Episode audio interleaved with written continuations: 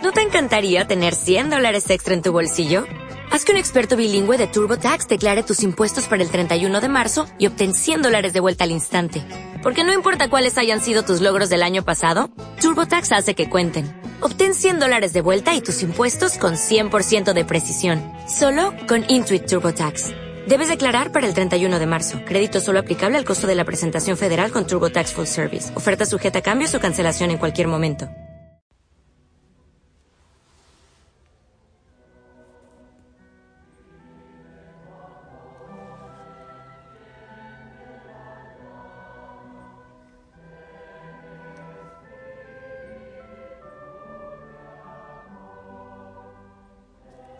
Ven, Santo Espíritu.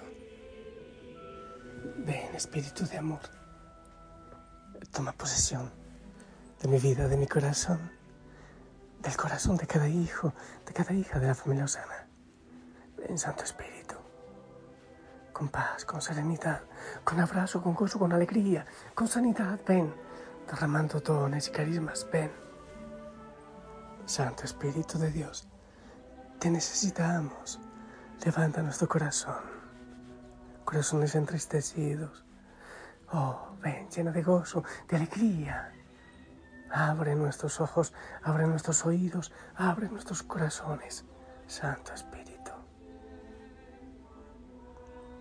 Hijo, hijo sana, que el Señor te bendiga. Buenas noches. Eh, yo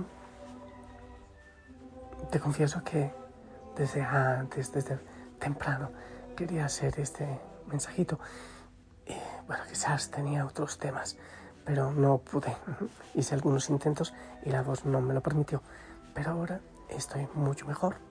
Así que, bueno, feliz, contento, gozoso, listo para glorificar al Señor en medio de todo, en medio de todo. Seguimos el proceso de oración, de contemplación, eh, mm, el centenario, la frase de contacto, Qué hermoso la oración de Jesús. Estar todo el tiempo en Él, permanecer en Él con el nombre de Jesús, así al ritmo de la respiración o del latir del corazón. Sin mí nada pueden hacer, dice el Señor. Yo te invito a que sigamos caminando, sigamos profundizando en esta preciosa aventura de amor en Él. Eh, hay hay un, texto del Evangelio que desde hace días se me ha quedado metido en, en el corazón y en la cabeza. Voy a hablar de él. Y si es necesario, lo hago algunas veces, algunas, con algunos audios, para que, no para que salga como algo que se desprecia, sino para profundizarlo y permitir que el Espíritu Santo vaya eh, como que tatuándolo y grabándolo en nuestros corazones. Eh, el pasaje es el encuentro de Cristo resucitado con Pedro a orillas del, lago de Galilea. Y Jesús le pregunta tres veces, ¿me amas? Pedro, tú me amas, me amas. Y, y él, Pedro, te quiero, sí, te quiero. Después se angustia. Y hay unas ideas que hoy voy a desarrollar, una que me parece hermoso y que también lo compartí con, las monjitas en, la misa, es que después de las tres veces que el Señor le pregunta si le ama, le dice, apacienta mis ovejas. Me amas y apacienta mis ovejas. Pero, ¿por qué el Señor no le preguntó, Pedro, ¿tú amas a las ovejas? Quieres ser pastor a tus hermanos, a la gente a quien te quiero encargar. ¿Realmente les amas? Eh, ¿Tienes carisma para las ovejas? ¿Sabes pastorear? ¿Sabes escuchar? ¿Sabes cuidar? ¿Sabes dar el alimento en su debido momento a las ovejas que son animalitos tan frágiles, tan débiles? No, pero el Señor no le pregunta nada. Le dice apaciéntalas.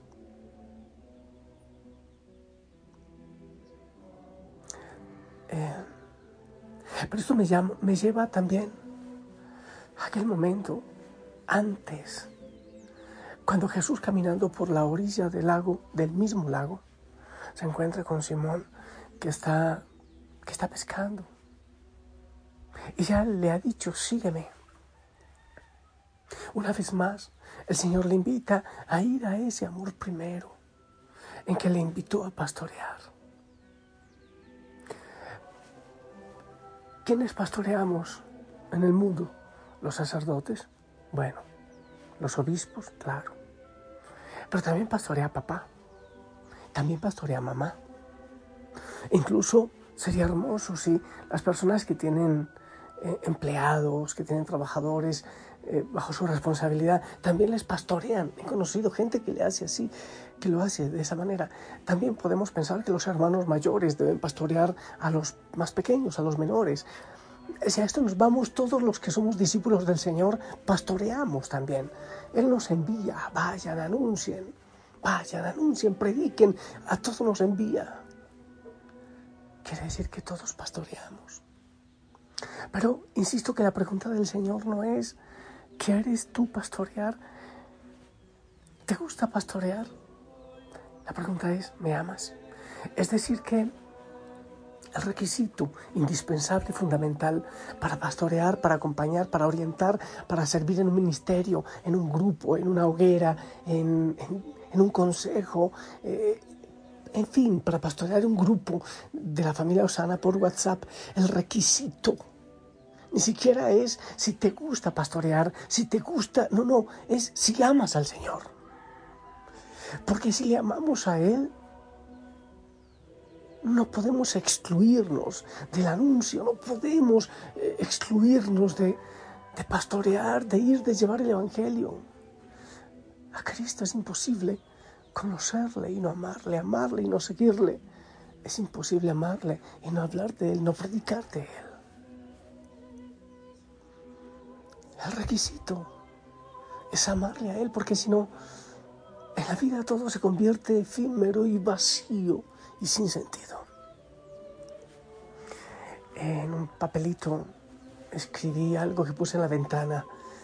Creo que miro por esa ventana muchísimo tiempo durante el día. Cuando cuando grabo, cuando estoy trabajando en la computadora. Y puse una frase, nada esperar. Nada esperar. Y sí, hay gente que me ha preguntado qué quiere decir eso. Lo que yo digo es, todo esperarlo de Dios todo esperarlo de Él, no de las criaturas. Es enamorarse del Señor y saber que Él es el que siempre queda, el que nunca falla, el que estará siempre ahí, que yo estaré con ustedes todos los días hasta el fin de los tiempos. Si no le amamos a Él, se puede cansar uno de muchas cosas y se puede decepcionar de muchas cosas. Y si no le amamos a Él, es mucho más difícil soportar al esposo o a la esposa, a los hijos, a los vecinos, a la suegra. Es mucho más difícil. La tarea fundamental y el clamor es, Señor, enamóranos de ti. Queremos amarte más. El primer llamado es a amarte a ti. Es que yo quiero servir, es que yo quiero predicar, es que yo quiero ir a llevar pan a los que tienen hambre.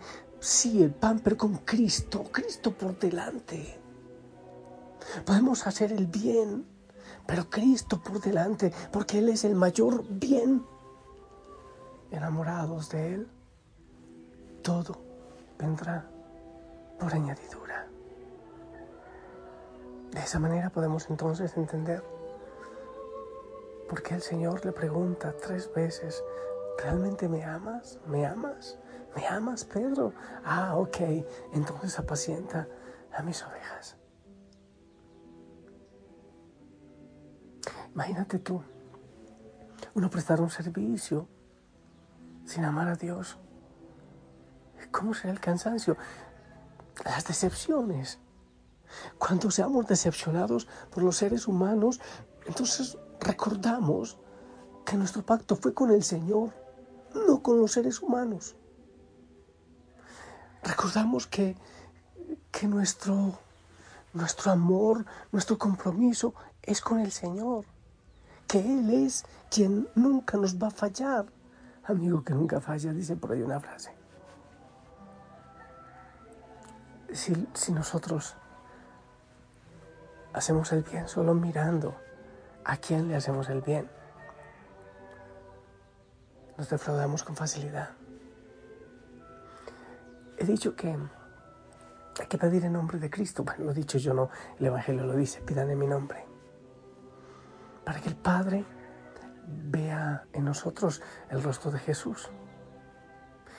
Pero también hay que pedirle al Señor que cuando nosotros vamos a hacer el bien, vamos a predicar, prestamos algún servicio a alguien, veamos en el otro el rostro de Cristo. Ese Cristo, de hecho, está en el Evangelio. Tuve, tuve, hambre y me diste de comer, tuve sed y me diste de beber, estuve todo esto. Lo dice el Evangelio. Y lo dice, si lo hicieron con uno de esos más pequeños, conmigo lo hicieron. Señor, enamóranos de ti. Vive en nosotros, vive en nuestro corazón. Y que todo cuanto hagamos sea porque te amamos a ti. Y amamos a los demás, a los otros, con amor prestado, con tu amor. Precisamente la contemplación, el silenciamiento, la oración constante, la oración de Jesús, el tono de presencia y todo lo demás nos lleva precisamente a enamorarnos del Señor para poder amar a los demás. Esta canción la he escuchado muchas veces, pero hoy ha tenido un significado mucho más claro para mí. la última noche, Te la comparto. la noche del amor, Vivir de amor lo canta Jesús. Si alguno quiere amarme, Que guarde mi palabra y mi Padre le amará y vendremos a Él y moraremos en Él. Y haremos nuestro hogar en su corazón y Él también vendrá a morar lleno paz. Vendrá a morar en nuestro amor.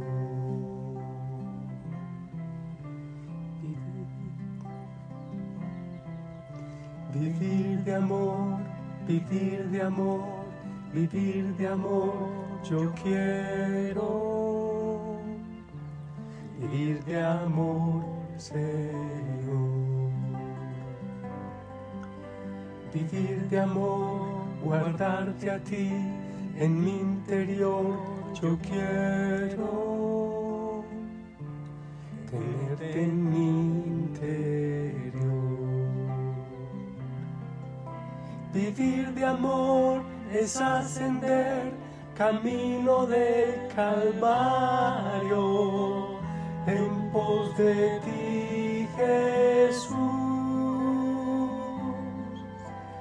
Vivir de amor es abrazar la cruz como un tesoro y unirme a tu dolor. Vivir de amor es derramar mi vida cual perfume, ungiéndote los pies y derrochar todo mi ser en pérdida fecunda para agradarte a ti.